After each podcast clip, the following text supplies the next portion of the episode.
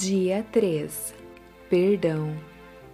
Então Pedro aproximou-se de Jesus e perguntou: Senhor, quantas vezes deverei perdoar a meu irmão quando ele pecar contra mim?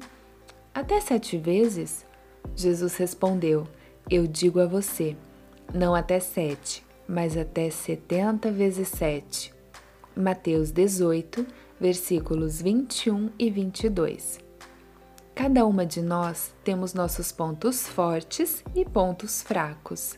Talvez um desses pontos vulneráveis seja liberar perdão para as outras pessoas. Geralmente, o perdão mais difícil de liberarmos é para aquelas pessoas mais próximas de nós. Alguém a quem amamos ou deveríamos amar, e por algum motivo isso não acontece. Como um irmão, um pai, mãe, algum parente ou até mesmo uma pessoa que já foi uma grande amiga e por algum motivo traiu a sua confiança. O difícil nessa situação é que a pessoa mais prejudicada por ter alguma situação não resolvida, por não perdoar e decidir esquecer, será você mesma. Você irá se consumir com sentimentos ruins, ocupando seu tempo e sua cabeça sobre um assunto que não irá lhe trazer nenhum proveito. O fato de você não perdoar acaba deteriorando a sua saúde emocional, física e mental. As mágoas infindas irão te paralisando em diversas áreas da sua vida, inclusive a espiritual. Quando você não se decide em perdoar quem lhe feriu, dia a dia você permite que o seu corpo e a sua mente se definhem.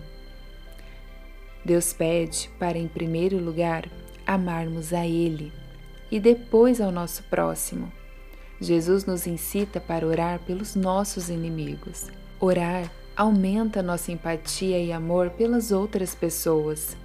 Orar por aqueles que nos magoaram, que nos feriram, pode ser uma tarefa muito difícil, mas quando colocamos Deus como prioridade em nossa vida, Ele nos capacita para obras que nós não acreditávamos fazer sozinhas. Orar aumenta a nossa empatia e amor pelas outras pessoas. Isso na prática não é fácil, pois se fosse, a nossa natureza seria boa, mas ela ainda é pecaminosa.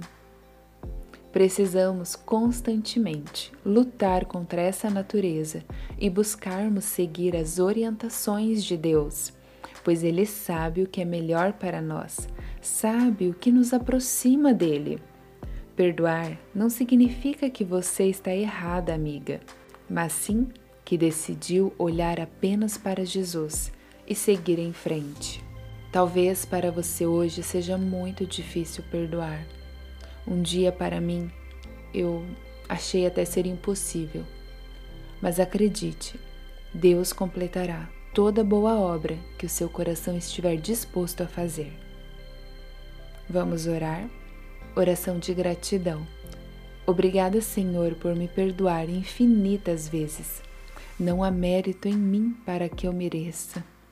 Mas obrigada por olhar para mim, por entender o que se passa aqui dentro e me perdoar mesmo assim. Oração de pedido. Pai, cura as feridas que estão abertas ainda dentro de nós.